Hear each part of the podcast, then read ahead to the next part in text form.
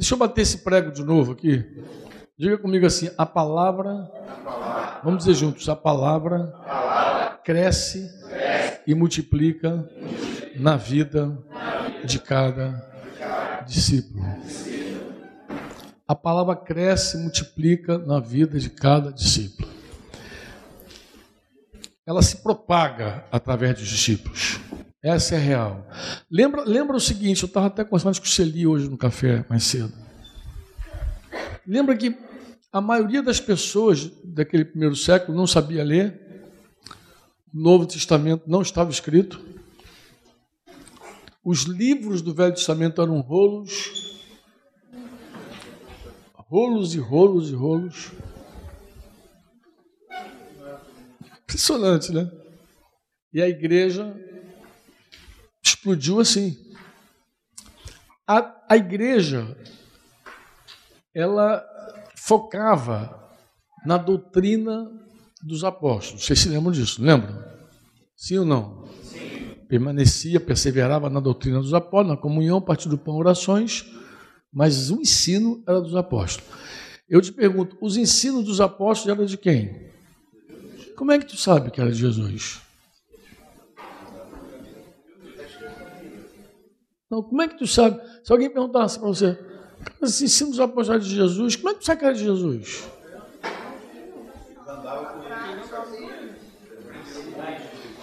Irmãos, irmãos, irmãos, quando Jesus ressuscitou dos mortos, ele disse: Toda autoridade me foi dada, ide, portanto, fazer discípulos batizando em nome do Pai, do Filho e do Espírito, ensinando a guardar o quê? Que eu vos tenho ordenado. Então, a doutrina dos apóstolos era de Jesus, porque Jesus mandou eles ensinar a doutrina. Foi Jesus que mandou, pô. Não, não, não, não viaja. Não viaja. Jesus foi claro com eles. Ensina a guardar tudo que eu tenho ordenado. Os apóstolos foram fiéis. A palavra fiel e dono de Paulo Timóteo lá é isso. Fidelidade é essa, essa virtude que você tem de preservar íntegro o ensino que você recebeu. Falava na janta ontem à noite, falei, irmãos, se você não entendeu alguma coisa, pergunta de novo. Pergunta, irmão, não entendi isso. Pô, fala de novo, fala de novo, fala de novo. Eu quero ser fiel ao ensino.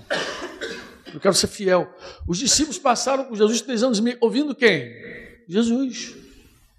Depois Jesus chamou eles e falou: assim, ensina, faz discípulo de todas as nações e ensina isso que eu te ensinei. É isso. E outra coisa. A doutrina dos apóstolos, que era de Jesus, não tinha nada a ver com os judeus. Como é que a gente sabe disso? Um dia as autoridades judaicas prenderam os apóstolos e falaram assim, nós proibimos vocês de falar nesse nome, de ensinar nesse nome, e vocês encheram Jerusalém com a doutrina de vocês. Então, quando, quando as autoridades judaicas dizem isso, logo tu entende que a doutrina dos apóstolos não tinha nada a ver com a doutrina dos judeus, pô. Esse, esse judaísmo todo que tem na igreja aí é coisa nossa, não dos apóstolos. Os primeiros lá, Pedro teve muita dificuldade de se limpar, vocês lembram lá? Deus falou com ele: mata, come, mata e come, mata e come. Ele teve muita dificuldade. Mas Paulo não, Paulo já estava mais limpinho. Paulo já enfrentou todo mundo com Barnabé. Ele e Barnabé enfrentaram aqueles, judaí, aqueles judaizantes todinho. Porque a doutrina de Jesus não tinha nada a ver com aquilo. Jesus cumpriu nele várias leis, não leis não, a palavra não é correta, não é lei, é assim, ó. Existem sombras no Velho Testamento que se materializaram na vida de Jesus. Existem coisas do Velho Testamento que Jesus aprofundou, ensinos que ele aprofundou, outros que ele corrigiu, e outros que ele disse se cumpriu. Se cumpriu, isso se cumpriu. E a doutrina de Jesus, deixa eu falar outra coisa com vocês. Irmãos, nome eu tenho falado isso desde o ano passado, que eu estou chato já. Se você quer fazer discípulo, aprenda a proclamar o querigma tenha claro e aprenda a didaquê, a doutrina de Jesus. Se encha da didaquê. Se encha. Eu lembro da última reunião de Lisa aqui que eu li alguns, alguns mandamentos apostólicos ali, rapidinho li. A gente tem isso escrito em vários lugares, a gente junta isso tudo. Faz o seguinte, se torna um estudioso e juntar isso daqui. Eu já dei essa tarefa para o Daniel, eu falei, meu filho, vai para isso daqui, cara. Porque você não faz discípulo ensinando para eles costumes judaicos.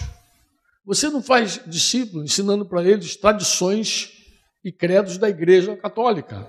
Você não faz nem da evangélica. Você faz discípulo ensinando a doutrina de Jesus. Pô. O que é um discípulo de Jesus? É um cara que crê em Jesus, tudo que Jesus falou, ele crê, crê, crê, e quer obedecer a tudo que Jesus ordenou. Então Jesus tem um conjunto de ensinos que vai tocar o caráter da pessoa. É daí que vem a transformação do caráter. Quando você lida com, com a didaquê, com os mandamentos. A didaquê é aquele, aquela comida sólida. É o cara que vai obedecer a didaquê. Você crê no querigma e obedece a didaquê. Primeiro você crê no que Jesus falou. Você crê. Você crê. Se arrepende e crê. Coloca a tua fé na rocha e obedece o que ele disse. Começa a obedecer. Aí pega o sermãozinho da montanha, começa a ler direitinho, olha bem para ele, examina, estuda, aprende. É a doutrina de Jesus. O capítulo 7 do Sermão do Monte diz que as multidões estavam maravilhadas com a sua doutrina. Quando você vai para cartas apostólicas, tu vê que eles respaldam tudo. Não, eles não inventam. Eles não inventam. O cara que vai assim mais um pouquinho no limiar é Paulo, porque Paulo ele começa a lidar com o gentio. Então ele, ele, ele, ele se arrisca a dizer algumas coisas, ele diz assim, eu digo, eu estou falando. Mas os mandamentos principais, o Senhor disse. 1 Coríntios 7, lá, quando ele fala do casamento. Primeiro ele diz o Senhor.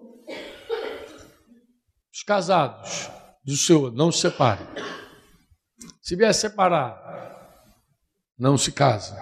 Ou então, reconcilia. Tá, acabou o mistério. Tá isso, é a vontade dele. Está clarinho. Aos mais digo eu. Por que ele diz aos mais digo eu? Eu vou falar? Agora eu. Eu vou falar porque agora tem um incrédulo no meio metido. Tem um incrédulo gentil aqui, então eu vou falar. Se alguém tem marido incrédulo e esse consciente, então tu vê que ele se mete em algumas coisas que não estava ainda falado, mas ele fala dizendo que tem o Espírito Santo, que o Espírito Santo ensinou ele, ele vai dar. Mas a doutrina, em geral, ela é toda de Cristo. Mergulha na doutrina. Olha, eu desafio você a estudar a doutrina de Jesus. Desafio. E você seguir sendo a mesma pessoa. É impossível, irmão. Como a doutrina mexe contigo. Mexe. Eu lembro de um mês especial que a gente se dedicou a estudar a doutrina e o padrão da nossa reunião de pastores lá em Curitiba mudou muito. Os irmãos estavam impactados. O padrão da reunião mudou. Só de ter contato com a doutrina. Os ensinos são maravilhosos. Tu acha que os judeus estavam maravilhados da doutrina de Jesus à toa? E eles ouviam doutrina para tudo que é lado. Jesus vinha corrigindo, falando: o que vocês ouviram falar os antigos, não matarás, eu tenho outro, vou te falar o que, eu, qual é a verdade. Porque, pega lá primeira, primeiro não, o Evangelho de João, capítulo 1, versículo 17, se não falha a memória, você vai ver que Jesus vai, que, que João vai dizer, tem um 17 aí, Mires? Capítulo 1, versículo 17 você vai ver que Jesus vai dizer, João vai dizer sobre Moisés e Jesus. Se, ele, se João está dizendo sobre Moisés e Jesus, ele está dizendo a diferença dos dois, que cada um fez. A lei foi dada por meio de quem? A graça e a verdade vieram por meio de quem? Jesus. Então, Jesus, inclusive no Sermão da Montanha, em vários momentos, você vai ver Jesus se referindo à lei. Vocês ouviram o que foi dito aos antigos.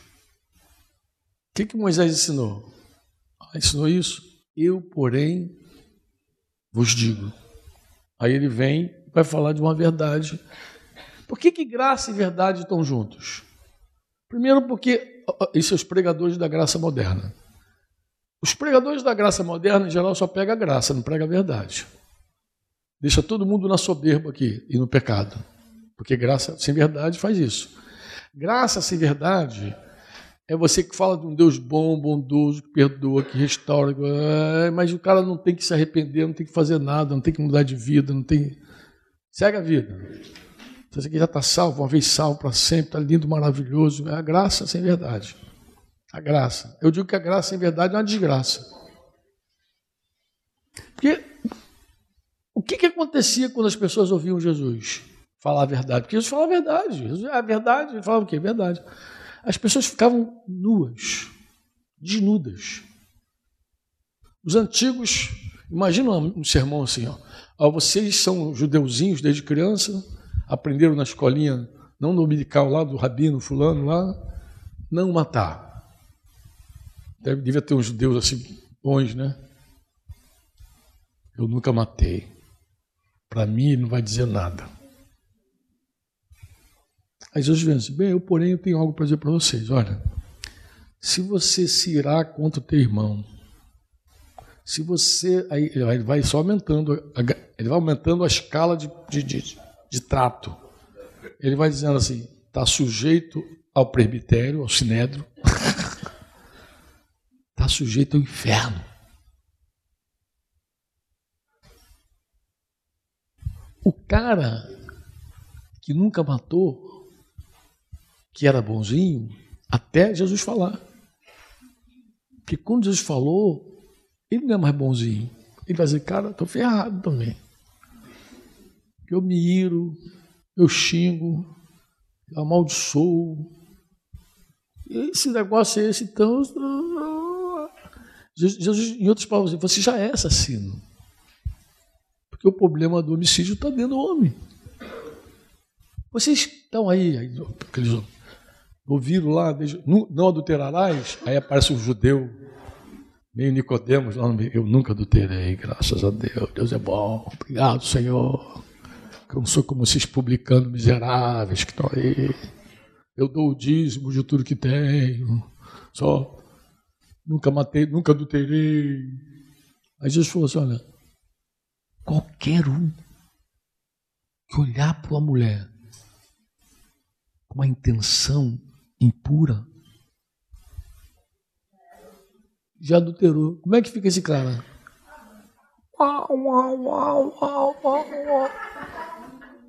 Porque assim, o cara ouve Moisés, ele se safa em algum momento. Quando ele ouve Jesus, Ninguém se safa. Ninguém. Jesus enquadra todo mundo, porque ele traz a verdade. Ele, eu pregava para um cara, motorista de táxi, aqueles caras bons, né? É, é bom pregar para cara bom. O Mauro está falando, pregar para gente boa. Pregar para o cara, indo para o aeroporto, pregava para ele. E ele falou assim: Cara, eu nunca matei, nunca roubei. Deu um corte assim, deu um corte seco, sabe? Quando eu comecei a falar, já, tem esses caras que dizem, nunca matei, nunca roubei, nunca fiz mal a ninguém, trabalho aqui, dou meu duro, sustento minha família. Tipo assim, não prega para mim não que eu sou o cara já enquadrado. E daqui a pouquinho, o, ele, ele levou uma fechadinha assim, nem foi um fechadão assim, pô, o cara ficou bravo pra caramba, xingou os dois palavrões. E eu entrei de novo. Eu falei assim: Você se lembra que Jesus falou sobre amaldiçoar as pessoas, sobre orar? Que ele se achava tão bom e cristão, né? Aí eu lembrei a ele. Meu irmão andou mais um pouquinho. Ele viu aquelas mulheres sensuais na rua. Aí eu falei assim: Tu tá olhando para a mulher dos outros? Aí ninguém é de ferro, meu amigo. Aí eu falei: Mas você lembra que Jesus falou? Você se lembra que Jesus falou que alguém olhar com intenção impura Aí ele falou assim: se é assim então, meu irmão, todo mundo pecou. Eu falei: glória a Deus, chegou onde eu queria. Todos pecaram. vou voltar ao assunto contigo. Todos pecaram e destituídos foram da glória de Deus. Esse é o tema. Esse é o tema. A verdade não deixa ninguém fora. Está todo mundo perdido. Porque é isso que Jesus fez. Mas Jesus não trouxe só a verdade. Oh, que bom, graças a Deus. Ele trouxe também o quê? Graça. É porque, na verdade, na verdade, irmãos, Deus dá graça aos humildes, porque quando a verdade entra numa pessoa que se humilha, ele vai estender a mão para essa pessoa. Porque Deus não resiste a um coração quebrantado.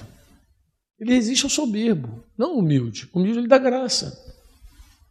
Então, a verdade nos deixa nu, mas a graça nos veste. A graça vem e nos cobre, cobre a nossa nudez. É uma desgraça pregar a graça sem verdade. Em geral, quem está na graça sem verdade está vivendo a vida de pecado, justificado no seu próprio pecado e sustentado em um monte de texto mentiroso. Não vive uma vida santa.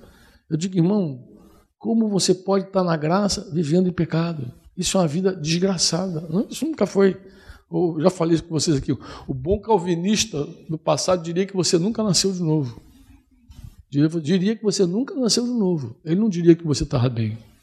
Um calvinista raiz, Nutella, hoje Nutelinha fala, fala qualquer coisa.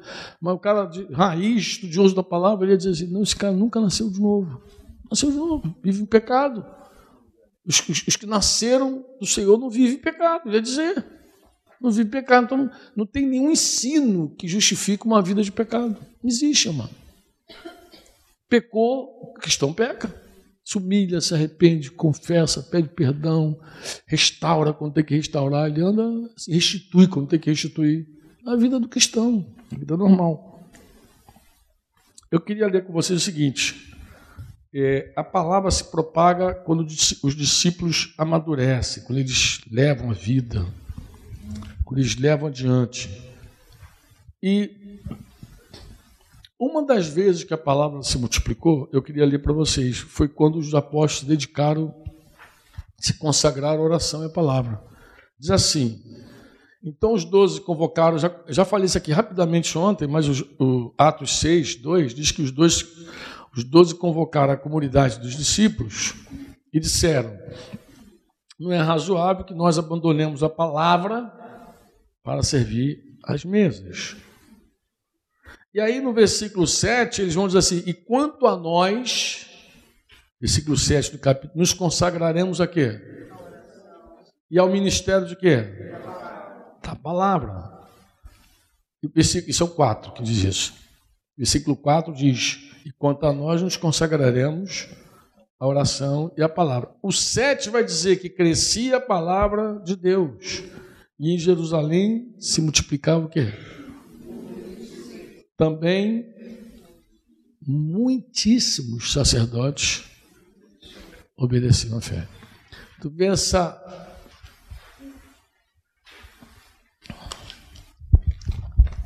essa relação profunda da palavra com o crescimento dos discípulos. É uma relação profunda. Isso, inclusive, deveria gerar em nós, sabe o quê, irmãos? Um comprometimento maior com a palavra. Uma consagração maior à palavra. Eu sei que a gente está aqui sete dias estudando. Eu falei que seria uma imersão na palavra. Alguém pode achar que isso é uma coisa assim. É,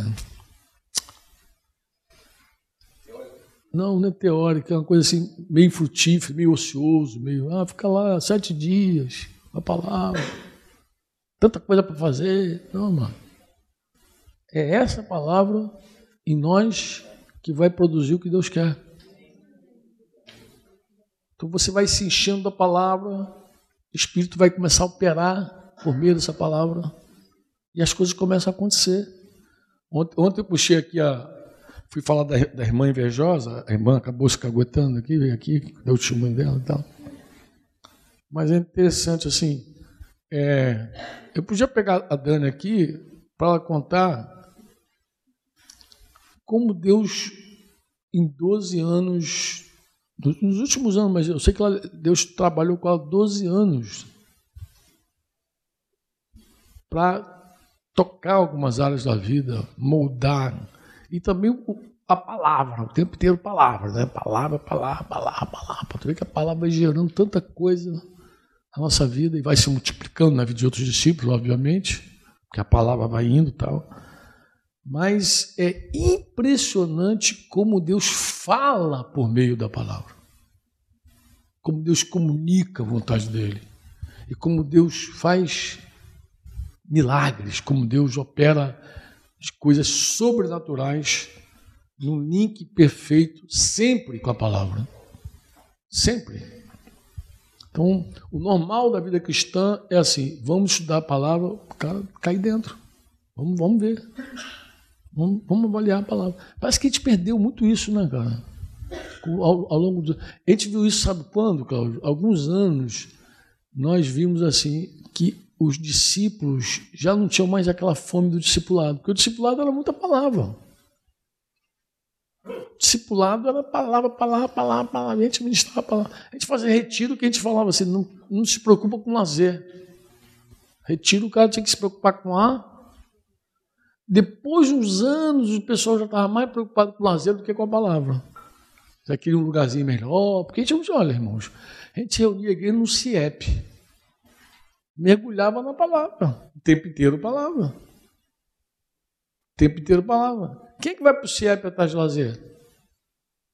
Nem a quadra a gente podia usar, porque a quadra era lugar de reunião, ficava lá um monte de caixa de som, babou. Não tinha nada, o tempo palavra, oração, palavra. Parece que isso não vai produzir nada. Parece que em algum momento isso não vai produzir, mas produz. A palavra é poderosa, ela é viva, ela vai levando, ela vai uma pessoa cheia da palavra, ela comunica a palavra. Por isso que eu digo que tem que estar cheio do querigma, cheio da didaquê, porque você vai, ora pregando, ora ensinando, ora pregando. Jesus fazia isso, pregando e ensinando, ora pregando, orando pelas pessoas, e pregando, e ensinando, pregando, ensinando. Quanto mais cheio você está, eu dizia isso para meu filho outro dia, um tempo atrás, eu falei isso com ele, falei, Daniel, a melhor pregação é aquela que você está cheio da palavra. Não dizia isso para você, filho? Isso na palavra, cara. Inclusive as melhores pregações ninguém gravou. Ninguém ouviu, não tinha testemunho. As melhores mensagens tuas, você quando está cheio da palavra, ninguém viu. Um anjo lá, dois anjos testemunharam lá. Mas ninguém ouviu, porque as flui com liberdade. Outra coisa importante, quando você não está preocupado em impressionar ninguém, quando você não está com o microfone na mão com medo. Isso é natural. A melhor comunicação da palavra é natural. Natural. Quanto mais natural, mais simples, flui. E se você estiver cheio da palavra, vai sair o quê? O que, vai sair? Palavra. Se enche de querigma daqui, vai ser o quê? Palavra, o tempo inteiro palavra. O Mauro falou que o, que o discípulo lá, maduro, ele é conhecido pela palavra. Cadê que o Mauro que falou ontem? Foi? O assunto do cara na sua palavra, palavra, palavra. Cadê Mauro? A cabeça não é muito grande. O, o, o, o Wanderson está de aniversário hoje, tá, gente? Está mais velho, essa barba branca. Ricardo ontem, Wanderson hoje. Palavra.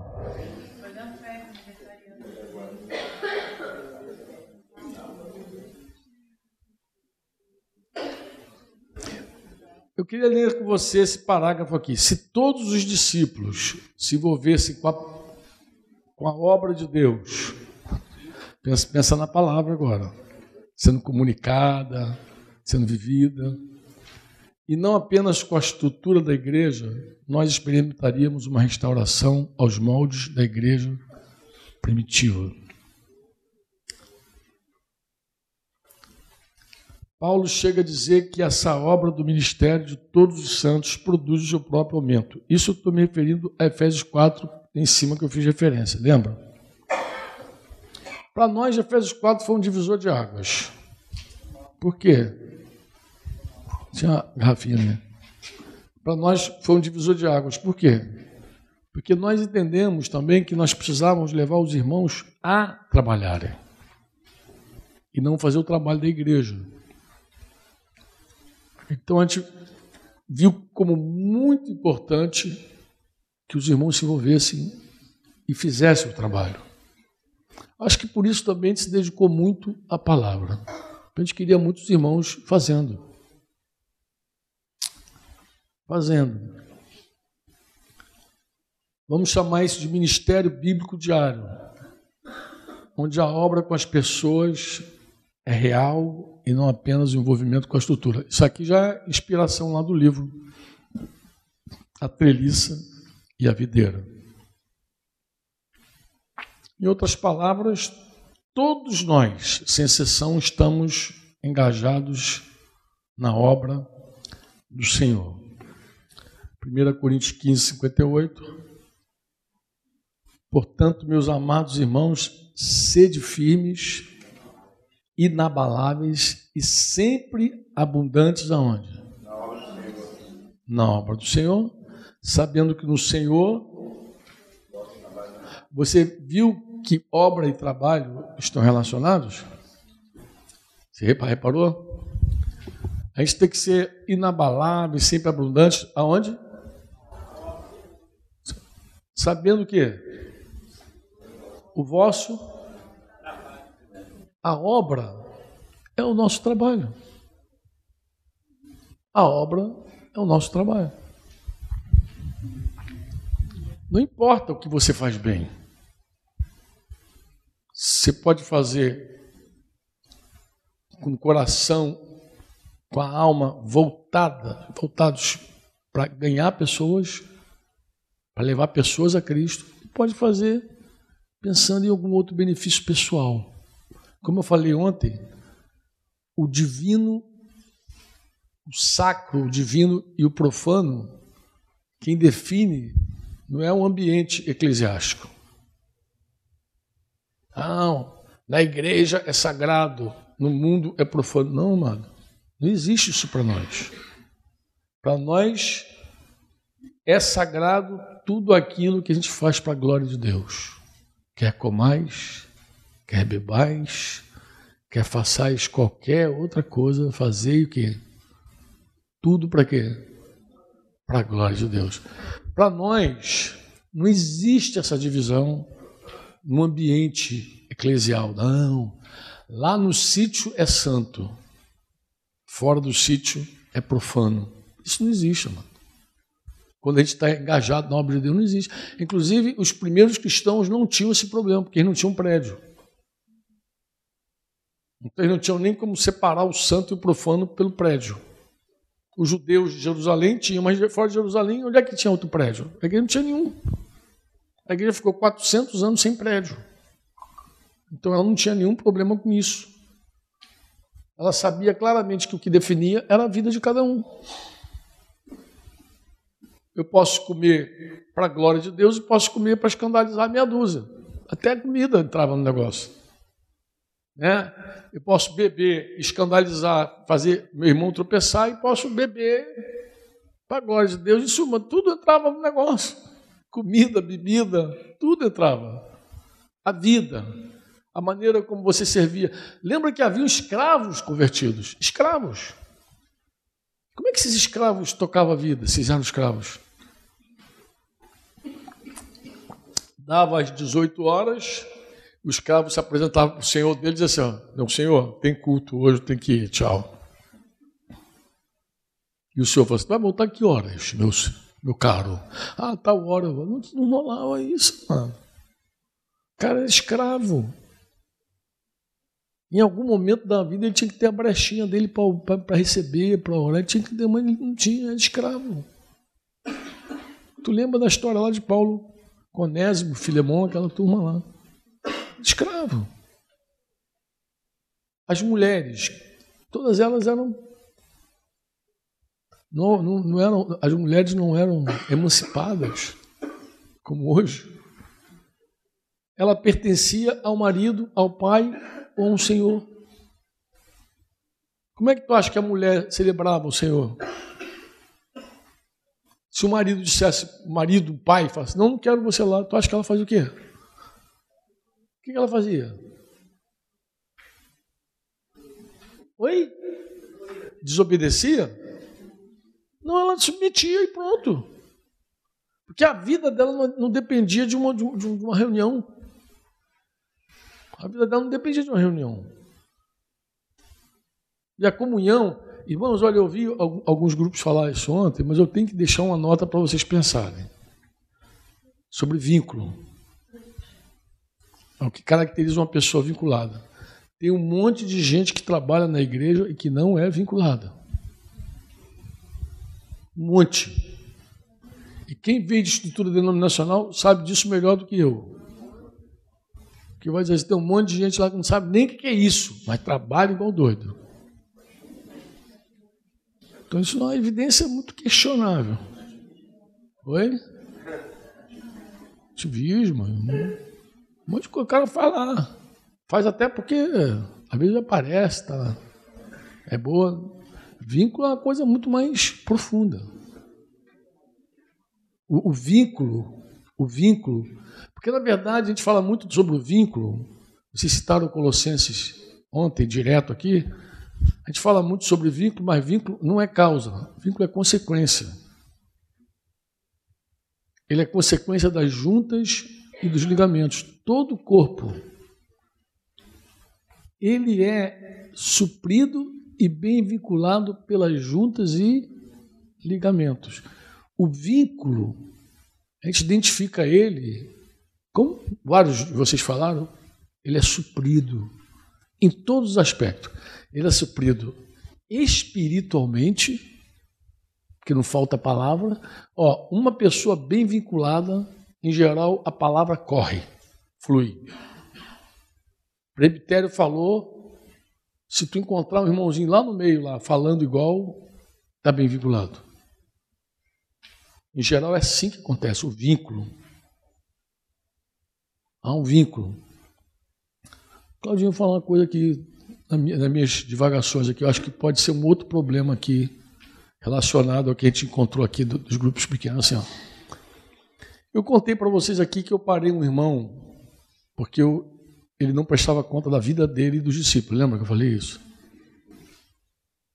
Porque tem gente que quer que os discípulos prestem conta a eles, mas eles não prestam conta a ninguém. O, o, o, os pastores do presbitério são responsáveis pela palavra, pelo ensino, pela doutrina. Eles são responsáveis. Você, quando se vincula a uma comunidade de discípulos, quando você se coloca ali, é porque você crê que aqueles homens tem luz, tem palavra, tem direção, é ali que você quer ficar. E esses homens possuem uma equipe de cooperadores com eles, que tem vários nomes: pastores, líderes, supervisor, sei lá o nome que você quiser, discipulador, mas todos são cooperadores nessa obra. Então não é fiel uma pessoa que não presta contas da vida e que não comunica o ensino, porque isso fala de um vínculo também.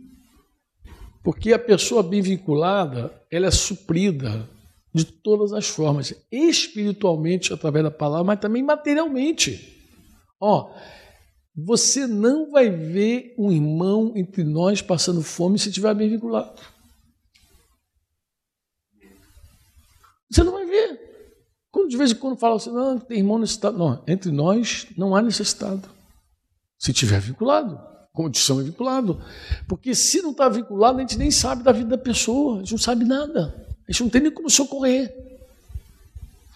Assistir reunião não garante. Participar de algum ministério não garante, embora lá atrás, talvez os mais novos não saibam, mas uma das condições para participar de um ministério, qual era? Tinha que estar vinculado. Não o contrário. O cara, para tocar, podia ser músico excelente. Ele não ia participar de um, do grupo se não tivesse vinculado. Ministrar ali, tinha que estar vinculado. Era nossa, nosso critério, não era isso. A gente tinha que estar vinculado. Por quê? Porque se ele não está vinculado, ele não está suprido.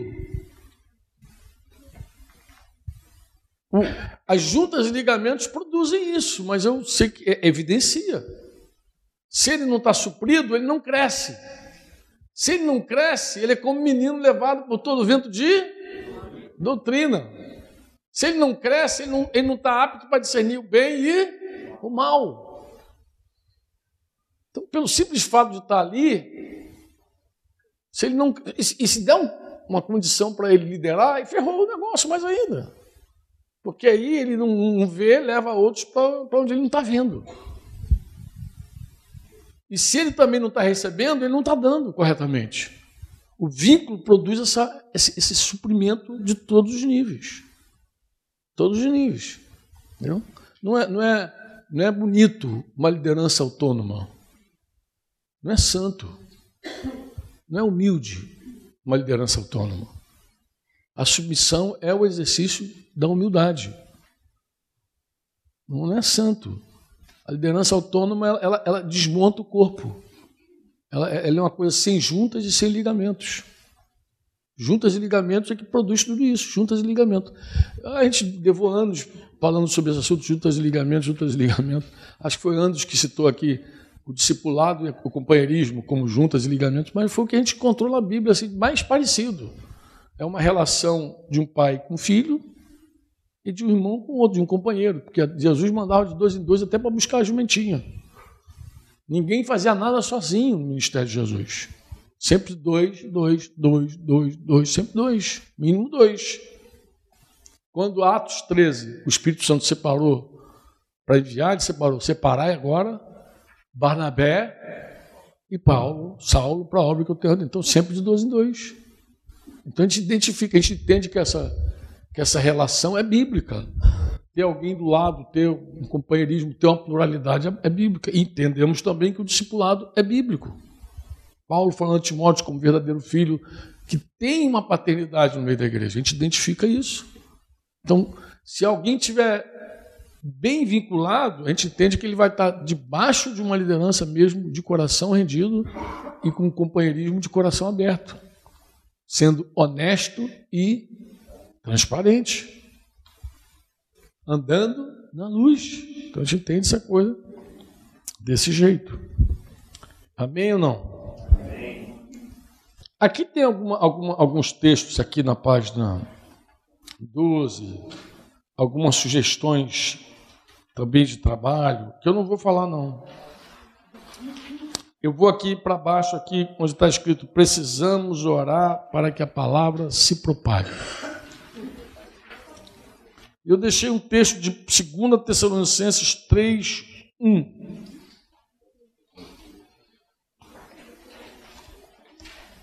Eu, eu, eu, não, deixa eu citar aqui 1 Coríntios 1, 21 antes.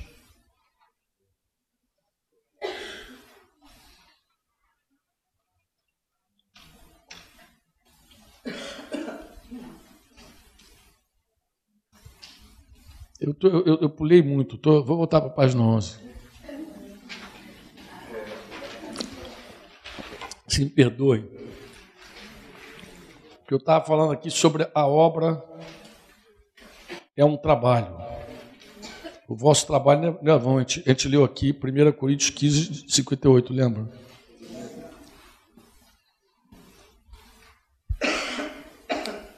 Nós crescemos e multiplicamos por meio da palavra e do Espírito. Você crê nisso? Amém. Crê ou não? Amém. De verdade? Quando a, a, verdade de Deus ela, ela é ouvida e o Espírito torna essa verdade eficaz no coração de cada um de nós,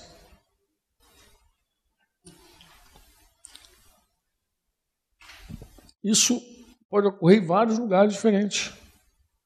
Não é que a gente comunica a palavra. Eu fiz uma listinha aqui, reuniões, no dia a dia, quando cristãos falam a verdade uns com os outros, exortam uns aos outros a permanecerem firmes. Efésios 4, 25, Hebreus 3, 13. Toda essa relação nossa, quando a gente está cheio da doutrina da palavra, acontece em vários lugares. Reuniões grandes e pequenas, e um a um, batendo papo, tomando café. É, é o tempo inteiro. A palavra vai indo o tempo inteiro. Palavra, palavra, palavra vai indo o tempo inteiro. A gente tem que estar cheio para a gente se aconselhar mutuamente, para a gente falar. A palavra tem que estar indo, porque senão não multiplica. Se não multiplica a palavra, não multiplica os discípulos. Ela tem que estar indo em todo o tempo. E aqui, às vezes a gente está animando o irmão a permanecer na fé. Às vezes a gente está fortalecendo, às vezes a gente está exortando. Eu peguei outro dia, assim, até porque eu queria escrever um livro sobre isso. Eu peguei outro dia é, alguns, alguns verbos que estão relacionados à palavra: pregar, ensinar, testemunhar, viver, praticar. Você aconselha usando a palavra. Você repreende usando a palavra. Você anima usando a palavra. Então, nós temos vários mandamentos de uns aos outros. Tem palavra e serviço, mas muito mais é palavra. Então, como é que ela se multiplica? Se multiplica quando eu estou aconselhando alguém com a palavra. Se multiplica quando eu estou repreendendo alguém. Os submissos, o que a gente faz com os submissos? Repreende. Os fracos, eu vou fortalecer ele, vou dar a palavra para ele. Desanimado. Como é que alguém consola outra pessoa sem a palavra? Consolo tem que ser por meio da palavra. Então, todo o trabalho que a gente faz, tudo envolve a palavra. Tem outro dia com Rafael Maron, Daniel, acho que foi. A gente leu o primeiro Timóteo, o segundo Timóteo, lembra? E a gente foi destacando. Você estava junto, não estava? Maron estava junto? Ah, estava com a mesa lá do jovem. A gente foi destacando. Já dei uma cola jóia para vocês agora. Né? Misericórdia, ai de mim, porque eu faço isso. Mas a gente foi destacando todas as vezes que Paulo falou na primeira e na segunda carta. Como Timóteo tinha que reagir com relação à palavra. Gente, é impressionante. É impressionante. Toda tarefa que ele comunica a Timóteo envolve a palavra. E ele repete de várias maneiras, porque eu estou falando, você aconselha, você exorta, você anima, você ensina, você repreende. Ele chega a dizer isso. Tem um momento que ele chega a dizer isso, que a palavra ela é o quê? Para quê? Para toda boa obra. Ó, é tão forte o negócio, é tão forte que Paulo fala de Timóteo, tão forte, que ele chega a dizer que um homem ele fica perfeitamente habilitado para tudo. É a maior faculdade que um homem pode ter vem por meio da palavra. Ele diz isso. Ele, ele diz que a palavra te deixa apto para tudo. Tu vai falar de qualquer assunto.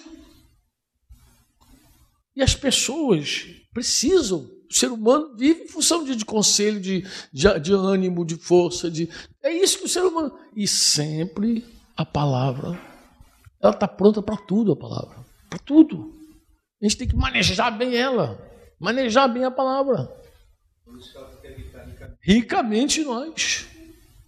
Se não habita ricamente, não...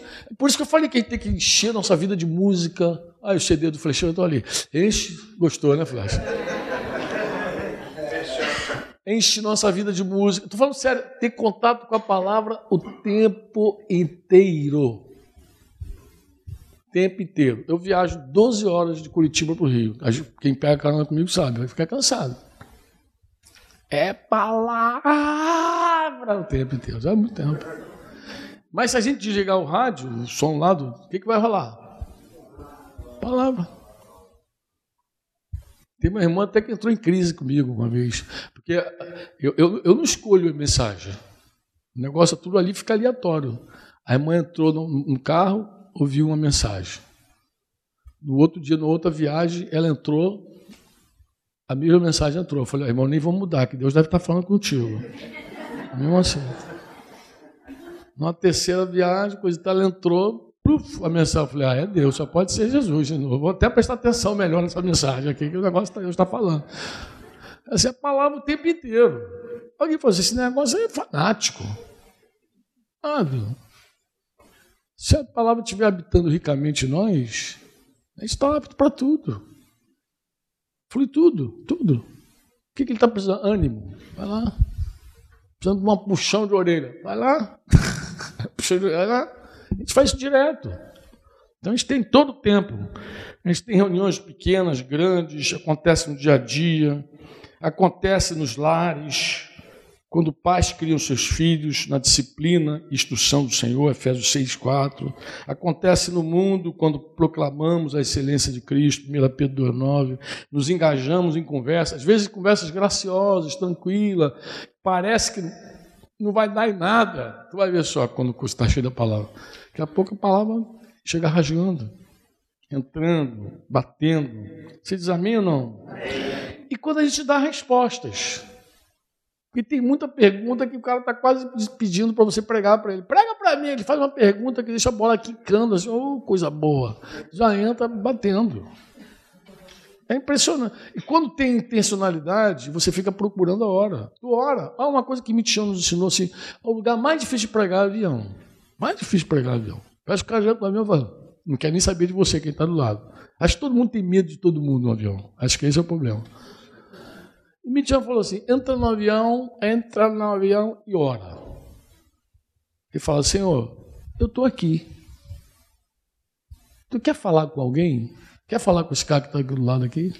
Estou aqui, eis-me aqui. Ora, gente, é impressionante.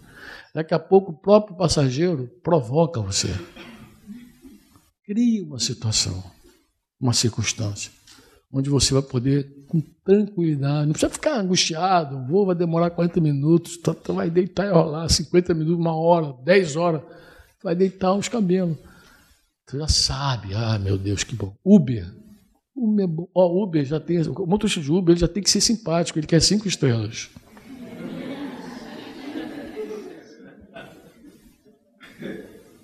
De verdade. O motorista de Uber, ele quer conversar. Ele quer ser simpático. Não falta oportunidade. A Uber eu já peguei tanto desviado, não cristão. Gente, teve um que foi até engraçado. Quando eu entrei uma vez no Black, eu entrei, achei que o cara estava bêbado. Tava com bafo. Tu bebeu? Não, tu bebeu o quê? Falei, tá. Pronto, tá com cheiro esquisito. Falei com ele assim. Eu falei, rindo. Né? Carioca tem isso também. Carioca favorece. Deus usa os carioca. Até carioca, né? Já sabe que carioca fala todo mundo. Porque o curitibano não dá bom dia, não dá boa tarde, tem aquela coisa bem tradicional curitibano. E ele tá, os caras já estranham quando você já abre as canjicas.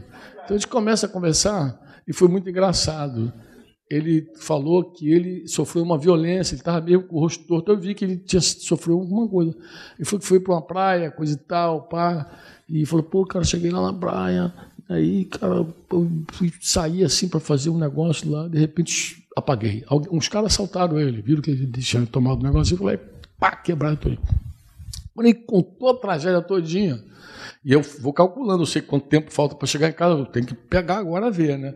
Aí eu fiz aquela perguntinha, falei, é aqui que eu vou. Deixa eu fazer uma pergunta. Ele, para fazer, olha, como está a tua vida com Deus? Aí ele, pô, cara! Aí começou a contar a vida dele, desviado, foi batizado com o Espírito Santo de forma sobrenatural, espetáculo, contou um testemunho lindo. E aí eu só pastorei ele. Sentei ali, falei, dei direção, mas tudo envolve a palavra. Tudo. Ontem a gente veio de manhã, tinha um cara novo convertido no carro, né, Rafa?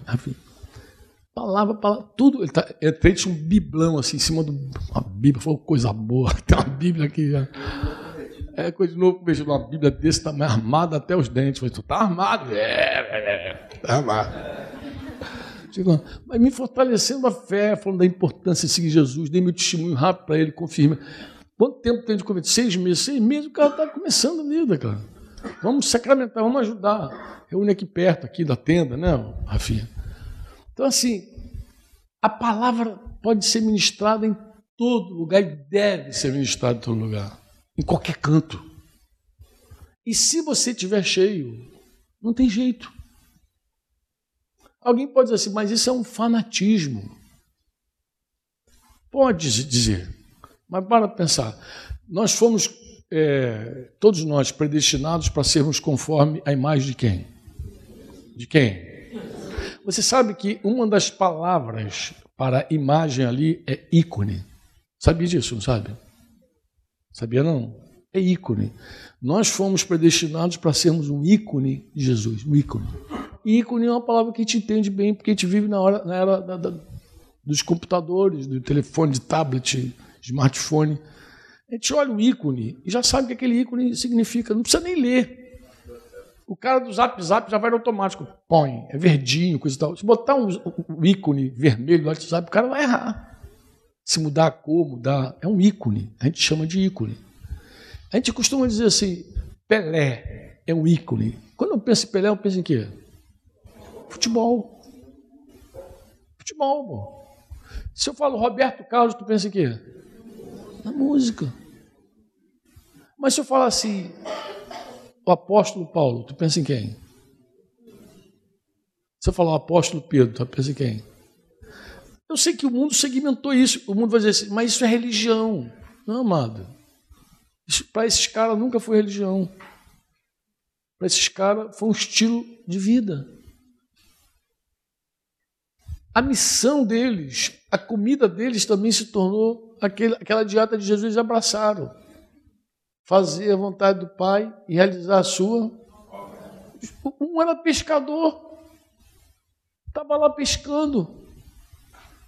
Um dia Jesus passou por ele e falou: Meu amigo, como é que está? Deu uma, deu uma aula para ele de pescaria, ensinou ele a pescar até estourar a rede. Depois falou assim: Vem comigo, me segue, que eu vou te fazer um pescador de homens.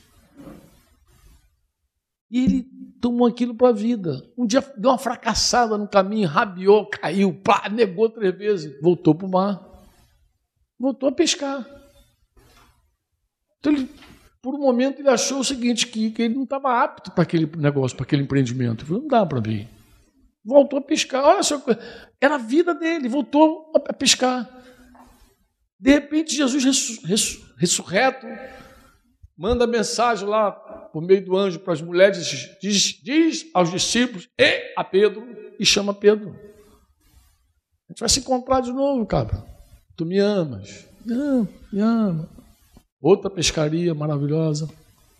Dessa vez a rede não rompe, não perde nenhum peixe dessa vez. E Jesus chama ele mais uma vez. E Pedro então diz: Senhor, tu sabes que eu te amo. Então cuida do meu rebanho. E isso que eu te encarrego. Não tem nada de religião, mano.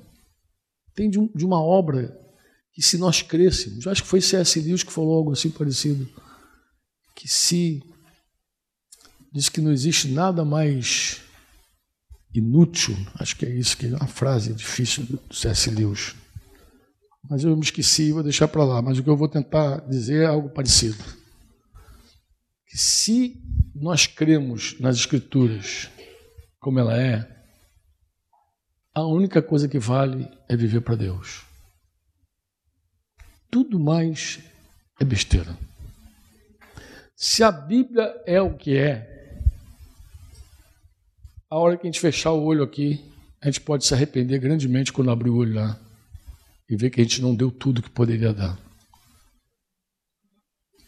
Eu acredito que não é à toa que a gente que Paulo comparou essa, essa carreira com a perseverança do atleta, com o comprometimento do soldado e com a esperança do lavrador. Nós estamos envolvidos num trabalho, numa obra, que pode ser a nossa vida também, sem nenhuma vergonha. Pode ser o empreendimento da nossa, da nossa vida. Totalmente. Totalmente foco, consagração, separação cara persevera. O cara, o soldado fala de um compromisso absoluto. Não sei se vocês sabem. É, quem foi militar aqui, ou é militar, deve saber, lembrar pelo menos, né? De repente nunca te ensinaram isso lá na, na caserna. Mas é assim, um militar, ele não vai para casa por direito, ele vai para casa por concessão. Então, quando tu vê o cara chegando depois do expediente às 16, 17 horas em casa, não é direito dele ir para casa. É concessão ir para casa. Porque se explode uma guerra, se surgir uma necessidade qualquer, ele não tem direito nenhum de voltar para casa. O, o, soldado ele é totalmente consagrado a quem chamou ele. Né? E fica respondendo por um tempo preso ainda. Fica preso aquilo ali. Você tem um compromisso que te envolve 100%. Aí Paulo falou assim, que quem se arregimenta aí não se envolve com as coisas desse mundo. Então, quem aceitou o chamado de Jesus, você é um soldado. Em termos de compromisso, você é um soldado, ou seja, você é 100% dele, totalmente comprometido, não se envolve com mais nada. É o teu compromisso. Depois ele fala do atleta, da perseverança do atleta.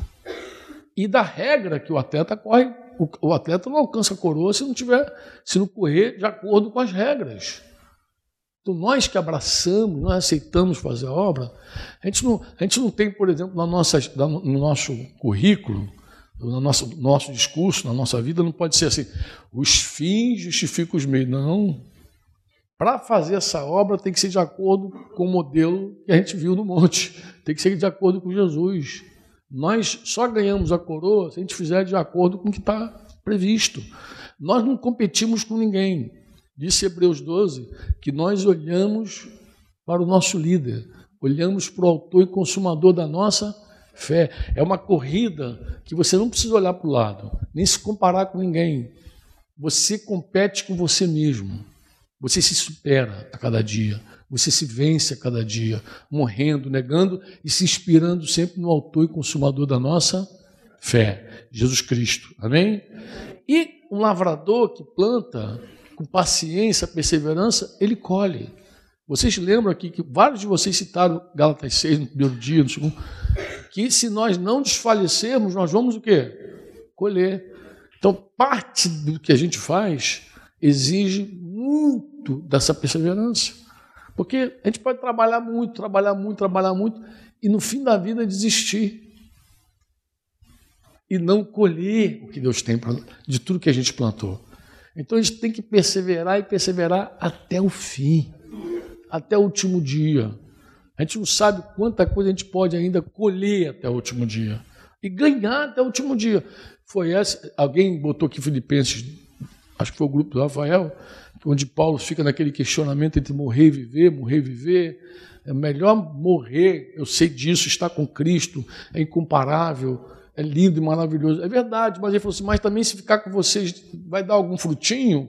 Se isso vai render algum fruto, então eu já não sei mais o que pensar. Eu, eu acho que vou ficar com vocês. Tu vê que o desejo do fruto, de glorificar a Deus com fruto, de, é maior.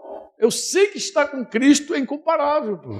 Né? É infinito, mas é, é morrer é lucro. Tá com, então é bom morrer. Mas se eu estar com vocês vai gerar fruto, eu já não sei mais o que eu vou pedir. Não, acho que vou ficar por aqui mesmo. Eu estou certo que eu ainda vou botar com vocês para ainda arrancar algum frutinho daí. Pô, gente, é, uma, é um envolvimento espetacular, integral. Não tem nada a ver com uma reunião de um dia na semana. É uma vida integral para Cristo. Integralmente e se enchendo da palavra.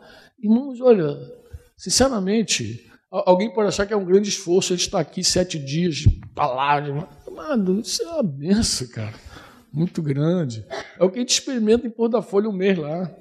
É um mês de palavra direto. Ah, mas se alguém fala assim, para você, Franco, é cansativo, não, minha vida já é assim. Segunda, terça, quarta, quinta, independente se está em Pôr da Folha, se está em qualquer outro lugar, é palavra. Quem andar comigo vai ouvir palavra o tempo inteiro. Não tem outra coisa. A vida já é desse jeito. Pô. A única coisa que vai diferenciar é que eu vou acordar em Pôr da Folha vai ter uma galera para me ouvir. Mas eu estou sempre envolvido. Pô. Se de um jeito, ou escrevendo, ou gravando, ou fazendo vídeo, ou estando com irmãos, sempre a palavra. Para que vai fazer outra coisa? É a palavra. O tempo inteiro é a palavra. E quanto mais a gente se relaciona com a palavra, mais clara fica as coisas. Mais luz a gente tem. E a gente vai ouvindo Deus em tudo, porque Deus vai nos enriquecendo em todas as coisas. Não, não passa, a palavra fica. Quem faz a vontade de Deus permanece para sempre, diz João, né? Aqui tem uma expressão, está entre aspas, que eu arranquei daquele livro. Deve-se acontecer no lar, no trabalho, em conversa com o vizinho, em pequenos grupos, numa cafeteria, em qualquer lugar. Mas é vital que aconteça.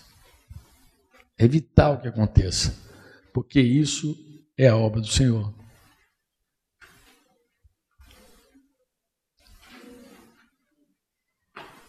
Isso é a grande comissão em ação.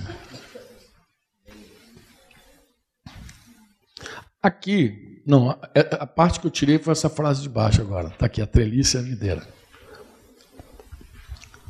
Eu tirei, extraí isso do livro, mas eu confesso a você que as perguntas que ele faz aqui, a gente deveria refletir nelas profundamente.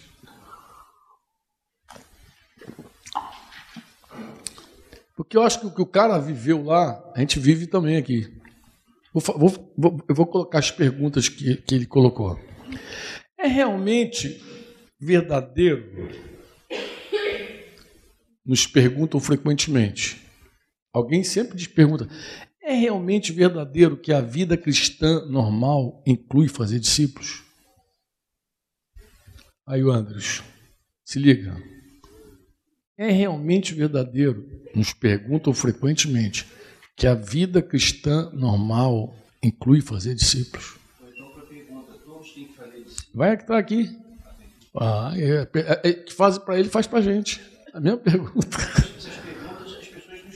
Nos fazem. Eu só coloquei porque são perguntas que nos fazem. Os caras já estão oprimindo ele lá, porque as pessoas, quando não dão fruto, elas se sentem mal.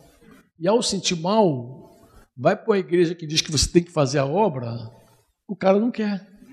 A gente foi palavra só dos apóstolos. Vai explicando, é mesmo drama. Outra pergunta.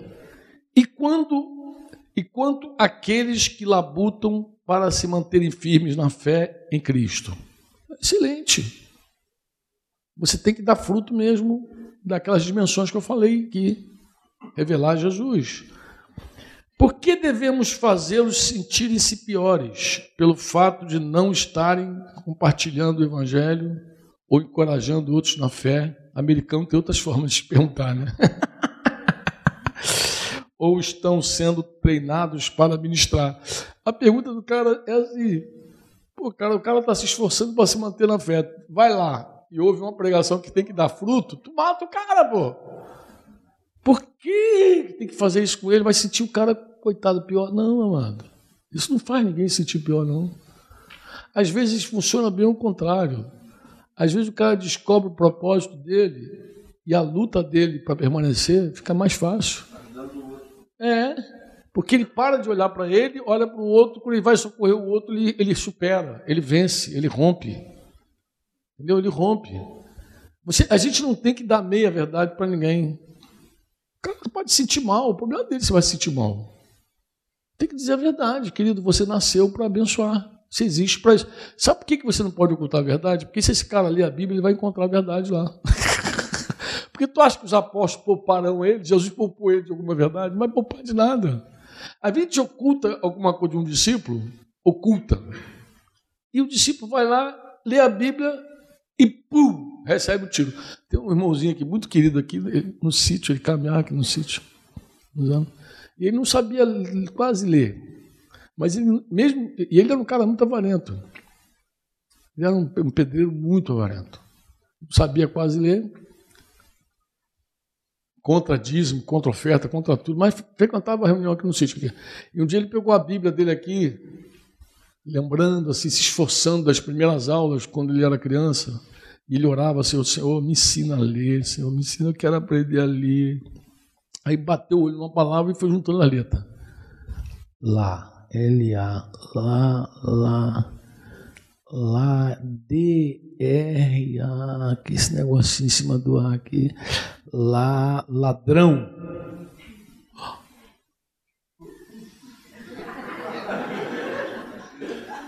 Ele me contou chorando. Puxou no cantinho e falou, Franco, a primeira palavra que eu li na Bíblia foi ladrão.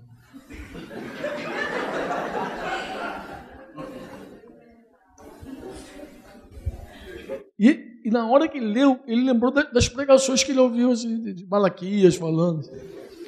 Em que me roubais? É, meu, deu ladrão. Foi a primeira palavra. Enquanto ele quebrantado, chorando, ele falou: O que está vendo, amado? Está tudo bem? Pensei que alguma coisa vai acontecer. Tu não sabe o que, me aconteceu. Todo forte. Tu não sabe o que, que aconteceu. Eu falei: O que, que aconteceu, cara? Estava pedindo a Deus ali para ler a Bíblia. Ler, ler. Li uma palavra. Eu falei: Que bom, que maravilha. Não, eu falei: Não.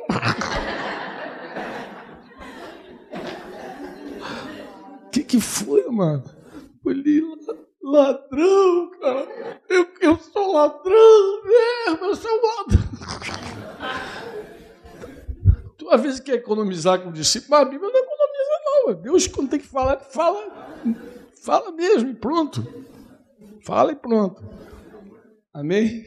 Então, quer dizer, se você economizar, Deus acha ele de algum jeito, porque Deus é que está responsável. Deus é que quer falar toda a verdade, comunicar toda a verdade. Tá nem preocupado, o cara se sentir pior. Nada, se vai se sentir pior, melhor. Outra pergunta que ele faz aqui. Por que devemos né, fazer se sentir piores? Pá, vamos lá. Não estamos apenas fazendo o cristão comum se sentir culpado? Então, ele, ele separa em cristão comum e o cristão especial que faz discípulo. Não tem isso, amado. Todos somos especiais, não tem cristão comum. Não tem comum. Todo mundo é filho de Deus. Todo mundo tem o um Espírito Santo. Ou não é de Deus, pô. Se não tem o um Espírito, não é do Senhor. Se tem o um Espírito, é do Senhor, pô. Isso aqui também lembra o que eu falei domingo, de gente que quer colocar a palavra debaixo da experiência. Isso é um problema muito sério, irmãos. Aí o cara não faz discípulo, aí ele é contra o discipulado. Ó, tu vê um monte de gente pregando contra o discipulado, sabe por quê? Porque tentou fazer, não deu certo. Aí fala contra. Não, se não funcionou comigo, não funciona. Amado, não funcionou contigo, tu pode se humilhar, pedir graça a Deus e aprender. Aí mete o pau no discipulado porque não funcionou com ele. Não foi batizado com o Espírito Santo, não, não existe batismo com o Espírito Santo, por quê? Porque não foi. Aí prega, pega a teologia, entorta, quebra, coisa. Meu irmão, se arrepende, se humilha, pede perdão a Deus, vai orar. Pô. Deus te batiza, te enche com o Espírito Santo, igual, tu vai ter uma experiência maravilhosa, igual. Precisa disso. Então não, não prega, não, não, não, coloca a Bíblia debaixo teu, da tua experiência, pô. Não, não sujeita. Isso acontece também, Cláudio. Gente que prega contra o discipulado por causa da sua experiência ruim com o discipulado. Tem uma experiência ruim nós estamos apenas fazendo o cristão comum se sentir culpado? Ou pior, não estamos em risco de criar um novo tipo de legalismo no qual estar envolvido em fazer discípulos se torna o padrão que temos de satisfazer para ganhar a aprovação de nosso pastor, se não de Deus?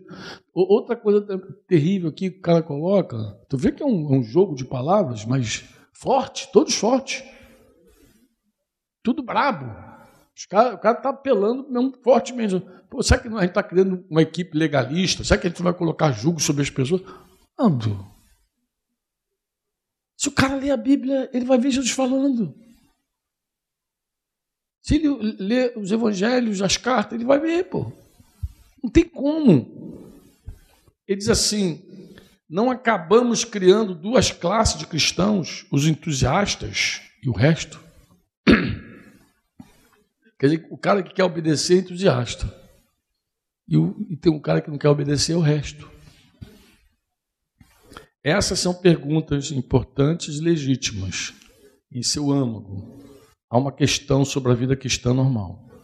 Seria bom depois pegar e ler o livro e descobrir a resposta que os caras têm. O que, que vocês acham da ideia?